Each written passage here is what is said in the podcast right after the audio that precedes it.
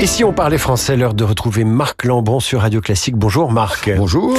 Est-ce que vous risquez de faire une chronique là dans les secondes qui viennent? Oui, parce que le verbe risquer, ça veut dire s'exposer à un danger. Je suis un danger éventuel ou à une situation euh, euh, pénible.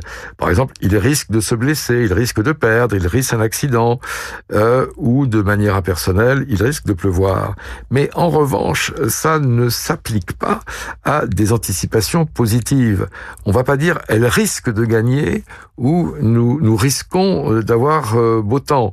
On dit il risque de finir dernier, on ne dit pas il a des chances de finir dernier. Voyez si vous écoutez Marc Lambron, vous risquez de bien parler français. Ben non, il faut pas dire ça. Ben vous direz, elle a des chances de réussir son examen, mais pas elle risque de réussir son examen. C'est pas un risque, c'est un vœu et éventuellement un bonheur. Ou une opportunité.